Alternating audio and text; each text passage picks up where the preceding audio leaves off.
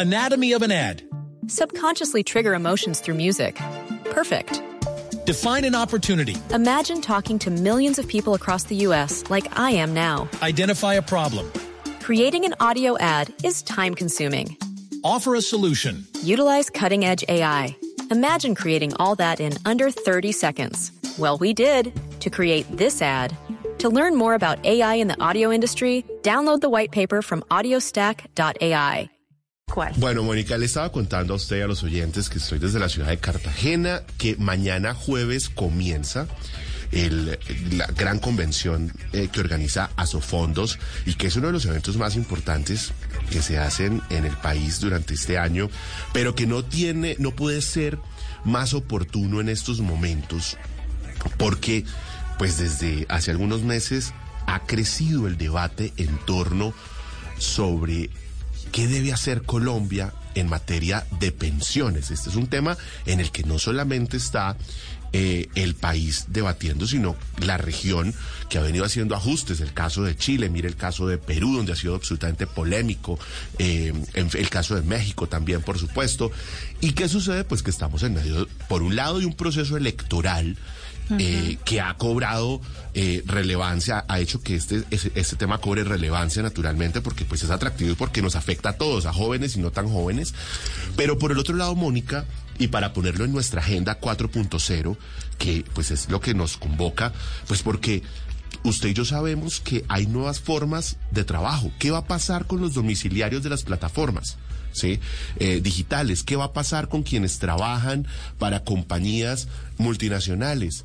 ¿Qué va a pasar para esos nuevos jóvenes que son freelance de las fintech, de las diferentes plataformas digitales? O sea, hay unas nuevas formas de contratación en esta cuarta revolución industrial y me da la sensación incluso que a veces los jóvenes piensan menos en el tema de pensión cuando hay que pensar también en eso. Y que impactan, eso le iba a decir, que hay nuevas formas de contratación, eh, que eso no va a cambiar. Antes va a haber más fragmentaciones en esos modelos de contratación también, y eso tiene que ir eh, directamente ligado a los modelos de pensiones, porque digamos que el modelo actual es un modelo del tipo de contrato habitual que ha existido en la historia, y ahorita qué va a pasar. Pero además un tema cultural. Usted tiene toda la razón cuando dice que los jóvenes no piensan en las pensiones, pero es que también no podemos pretender que el Estado se encargue de toda la, digamos, la madurez, la adultez de todos los ciudadanos. Hay que hacer un equilibrio entre lo que se responsabiliza el Estado y lo que las personas en su vida laboral también ponen en la mesa pasa seguridad al final de la vida. Entonces yo creo que hay un tema de cultura que trabajar en entender que este es un tema de futuro muy importante. No es como, ay, si yo voy a invertir, no, no, es un tema muy importante de cara a la vejez de todos y eso Sí. se debe pensar desde que arranca la vida profesional de las personas. Y otra cosa es esos modelos que permitan tener más formas de eh, no sé si se pueda decir capitalizar, Juan Manuel, pero de construir ese futuro y esa y ese seguro que tenemos que tener todos en este país, en este país, no, todos en el mundo, no, todas las personas. Tiene usted toda la razón y por eso eh, hemos invitado a Daniel Wills, quien es el vicepresidente técnico y de estudios económicos de Asofondos, muy a propósito de este tema y del congreso que comienza mañana y que tendrá una agenda bastante nutrida con candidatos presidenciales a bordo, le quiero decir, para tratar. Como debe ser. Como debe, como nos gusta, a todo dar. Como nos gusta. Como nos gusta. Sí, Daniel, nos buenas gusta. noches, bienvenido. Buenas noches, muchas gracias a ustedes por la invitación. Acá listos para el gran evento. Muy bien, Daniel, qué bueno. Hablemos primero que todo de, la agenda de este Congreso de Asofondos que se realiza, es del número 15, tiene una agenda nutrida. Yo aquí veo eh, que hay expertos en pensiones, aquí hay académicos, aquí veo eh, gente del gobierno, obviamente. Eh, hablemos un poco de esa agenda. ¿Cuál es el espíritu de la agenda que, que dará lugar desde mañana aquí en Cartagena? Eh, no, pues claro que sí, el, el tema, uno de los grandes temas son las pensiones, como ustedes decían, pues es, el te- es un tema del que tenemos que sentarnos a hablar los colombianos, la, la sociedad y resolver algunos desafíos que tenemos. Y lo que queremos con la agenda es traer, traer expertos, traer personas eh, de Holanda, de, de que nos cuenten las experiencias de Estados Unidos y en la, la región también. Ustedes mencionaban Chile, México, República Dominicana. Entonces es un gran tema hablar de las pensiones, pero también otros temas de actualidad. Vamos, a, tener eh, una experta que viene a Estados Unidos a hablarnos de las perspectivas económicas. El día de hoy el Fondo Monetario eh, actualizaba las expectativas para la, economía mundial. Colombia salió bien parada, la crisis, la guerra entre Ucrania y Rusia, pues introdujo como unos nubarrones, inflación creciendo en todos los países. Y ella nos va a hablar un poco de eso y también vamos a tener expertos locales eh, personas del Banco de la República, personas que se dedican a estudiar la economía colombiana, llevarle el pulso para que nos hablen de las perspectivas de Colombia. Vamos a hablar de mercados financieros. Hoy en día creemos firmemente que el sector financiero, en particular los fondos de pensiones, juegan un papel importantísimo en la transición hacia hacia la carbono neutralidad, ¿no? Hacia lo que lo que lo que implica volverse carbono neutral. y, y, también vamos a estar hablando de eso, son muchísimos los temas.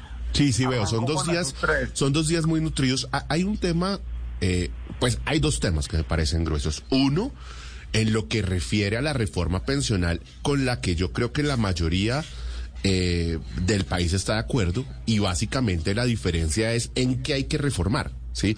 Ahí es donde hay distintas posiciones, unos tienen unos planteamientos que eh, probablemente eh, pueden sentir algunos que favorecen más a los fondos privados. Otros dirían, no, es que definitivamente aquí lo que hay que garantizar es la sostenibilidad en el tiempo, porque la forma como está funcionando hoy, pues de alguna manera no es sostenible en el tiempo. En fin, ese creo que es uno de esos grandes temas y, y la razón por la cual muchos estamos aquí presentes, yo, yo personalmente quiero entender un poco esos argumentos de la conveniencia o no de ese régimen, eh, de, de, los, digamos, de las alternativas pensionales que tienen hoy los colombianos, pero también hay otra a, la que yo lo quisiera llevar. Eh, que además Daniel yo me atrevería a decirle que no es tan conversado. Lo hicimos en algún momento, Mónica, usted se acordará con el presidente Colpensiones, eh, y es qué está pasando hoy con esas nuevas formas de contratación. Daniel, quiero decir, hoy hoy, en medio de esta cuarta revolución industrial, de este boom de las empresas tecnológicas, pues ha cambiado un poco ese esquema de contratación de vinculación laboral. O sea, aquí hay personas que trabajan por horas, porque son freelance. Eh, aquí hay personas que se cambian rápidamente de, una compañía a otra. Hay personas que trabajan para compañías que son multinacionales, no localizadas en el país.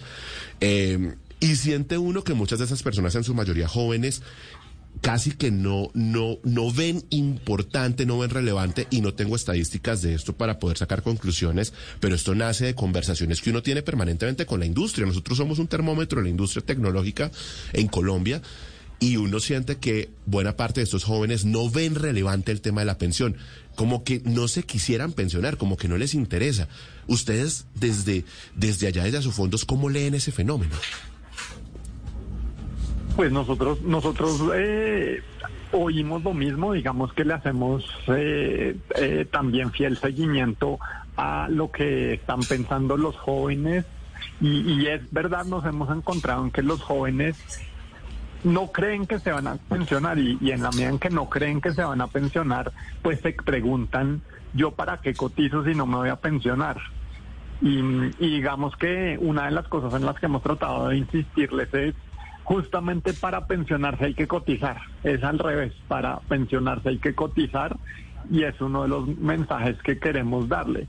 Pero como usted decía, eh, efectivamente, globalmente se están dando estos cambios, los sistemas de pensiones arrancaron en Alemania en una época en la que toda la población trabajaba en grandes fábricas, y esa realidad está cambiando en los países europeos y tenemos expertos que nos van a hablar de eso y tenemos expertos eh, que nos van a decir, tenemos, por ejemplo, en Holanda uno de los mejores sistemas del mundo, pero lo estamos cambiando siempre para que se mantenga como el mejor y queremos oír eso.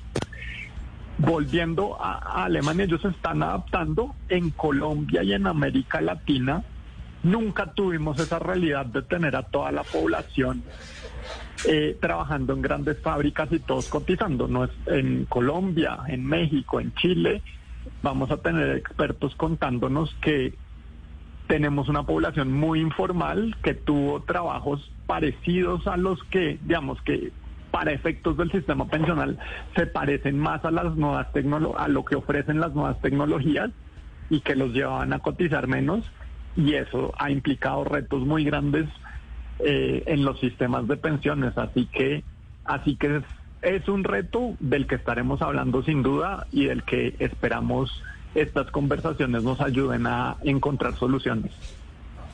Daniel, escuchándolo y partiendo de lo que menciona Juan Manuel, pues eh, antes de su intervención, hay, hay, dos temas que es el las alternativas pensionales, pero también los nuevos modelos de contratación. Pero lo que ustedes están buscando también con ese espacio es, además de escuchar otro, otro otras dinámicas en otros países que es válido, buscamos es encontrar soluciones para este país, porque al final del día yo creo que no son unas problemáticas nuevas. Lo que está pasando y las dudas y las preguntas que hay alrededor de ambos temas no son cosas que estén pasando ni desde ayer, ni que no tengamos, digamos, en el radar para solucionar. ¿Qué tanto pensamos que con este tipo de espacios que tienen un poquito de academia y de discusión podemos encontrar soluciones para lo que tiene que pasar en este país, porque al final del día, claro que los modelos, claro que la gente tiene que cotizar para poderse pensionar, pero si hay nuevos modelos de contratación, ¿cómo hacemos que sean unas cotizaciones equilibradas para esos nuevos modelos de contratación y que aseguren la vejez de estas personas? Porque es un poquito como de todo. Sí, empiezo, empiezo con, con el con el segundo, ¿no? Es, es digamos que como decía, en Europa, en Estados Unidos, no se habían enfrentado ese problema de las bajas cotizaciones, no, digamos, las personas empezaban a trabajar y por derecha sus empleadores, sus patronos les, les cotizaban a pensiones. Y nosotros desde hace mucho tiempo nos vemos enfrentados por las nuevas formas de contratación, pero porque somos un país informal mucho en que la gente poco cotiza. Ahora, ese, ese problema que está surgiendo en países desarrollados también está viniendo acompañado de soluciones.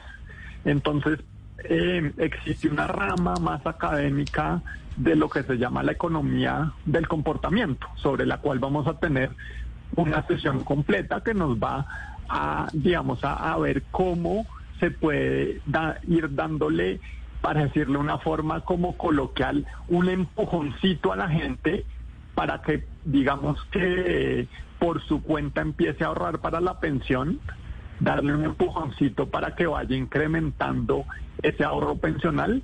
Y eso en Estados Unidos, en, Australia, en el Reino Unido, ha funcionado muy bien.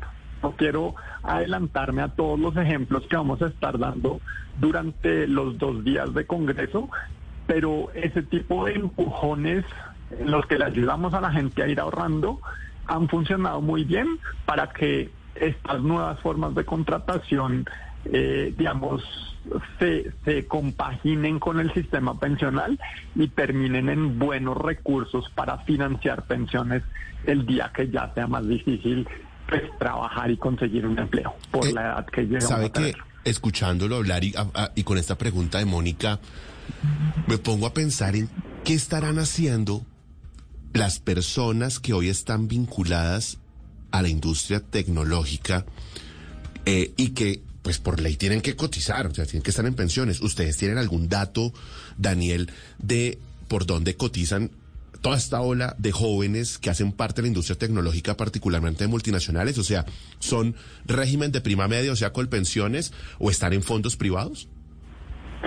Nosotros pues no, no le tengo el dato específicamente para, para la industria de la ola tecnológica, pero lo que sí vemos es que los jóvenes, la mayoría de los jóvenes están entrando a fondos privados y, y el- la edad promedio, digamos que el 80% de los afiliados a los fondos privados son eh, menores de 40 años. Entonces es una población joven y es y es una población que, que de cierta manera está más viendo más tal vez el, el ahorro, eh, ¿cierto? Este aporte a pensión como un ahorro, como una alcancía y no tanto como esperando el día en que se van a retirar, como solía ser tal vez en años anteriores.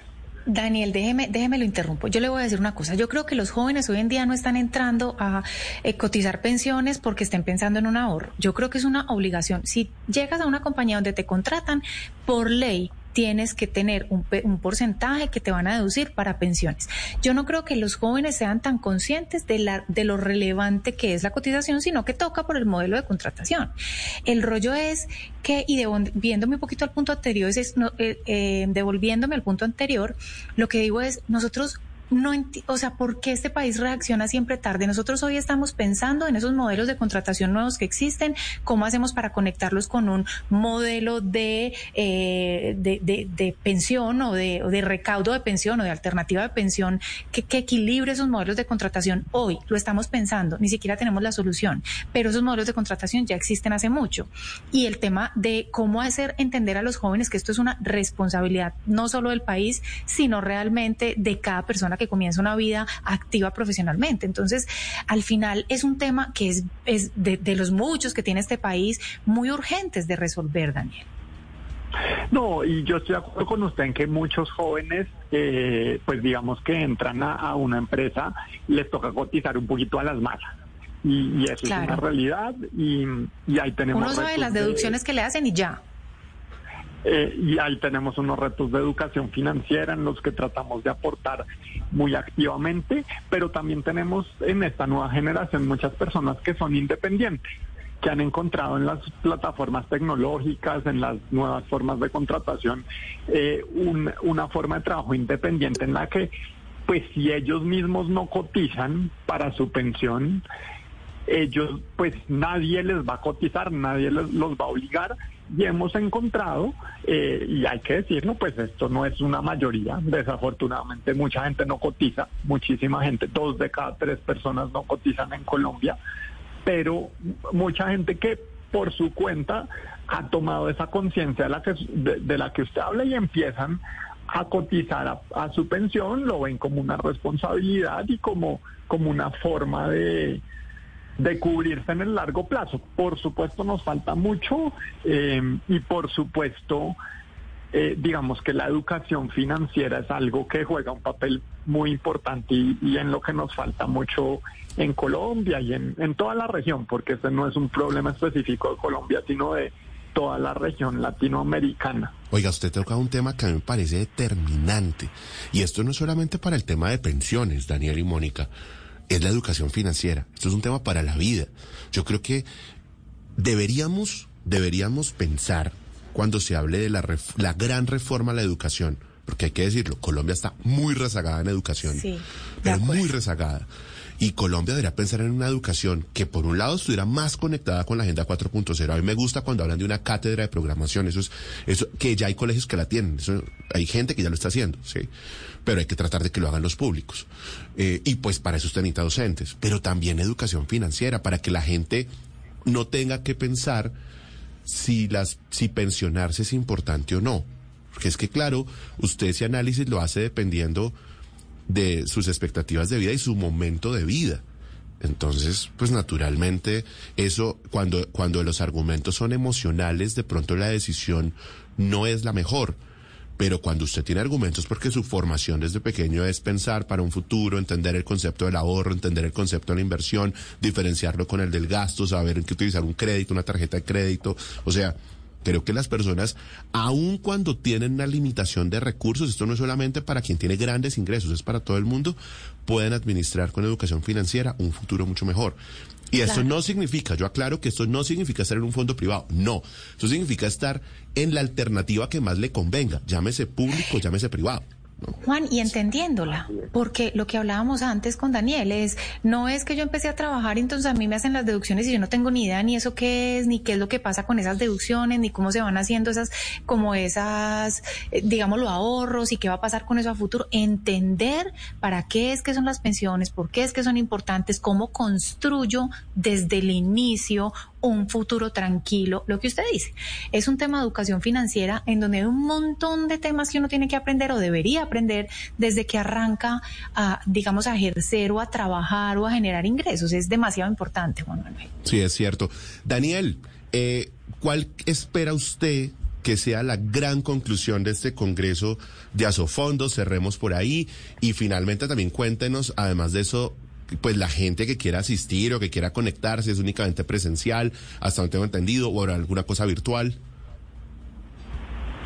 Eh, pues no, yo, yo no, yo no espero grandes conclusiones. Yo, yo lo que espero es como una gran conversación donde, donde oigamos experiencias de muchas, de, de muchos lados. También, también hemos hablado de las nuevas formas de contratación, de todo lo que está pasando con los jóvenes y la tecnología y los desarrollos de empresas. Vamos a tener personas que financian ese tipo de emprendimientos contándonos de su experiencia en América Latina, entrando a estos mercados, porque claro, eh, los jóvenes tienen ideas y ellos necesitan desarrollarlas y de qué viven mientras desarrollan la idea y la idea totea y, nuevamente el mercado financiero, los fondos de pensiones pueden llegar a jugar un papel.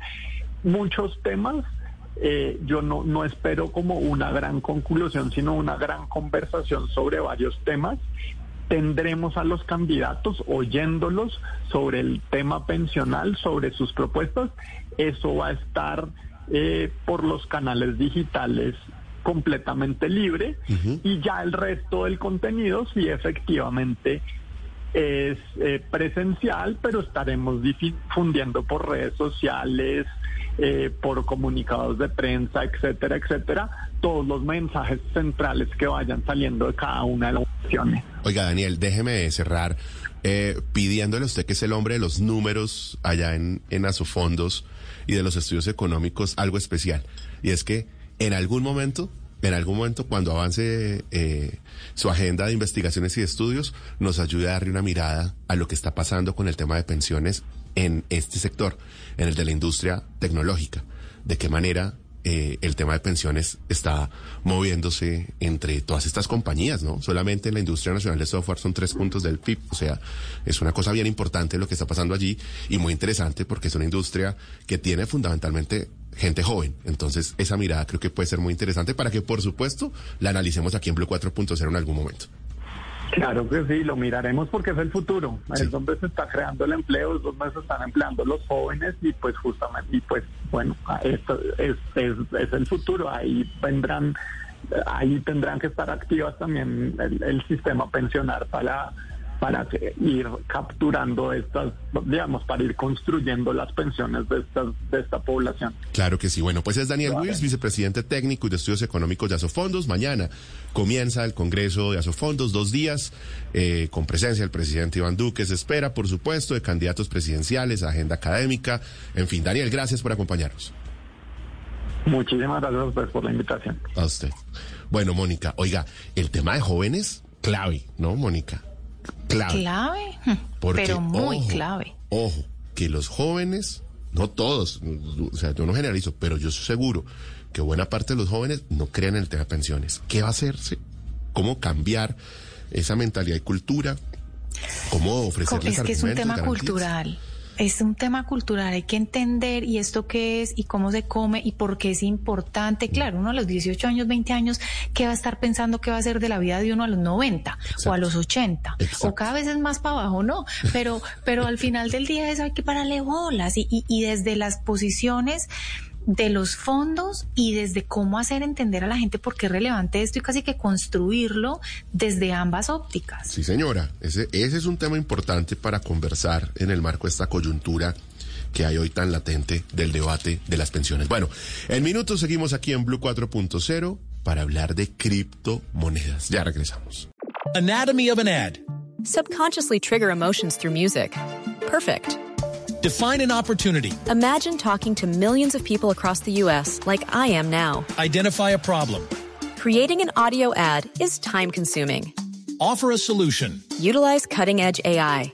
Imagine creating all that in under 30 seconds. Well, we did to create this ad. To learn more about AI in the audio industry, download the white paper from audiostack.ai.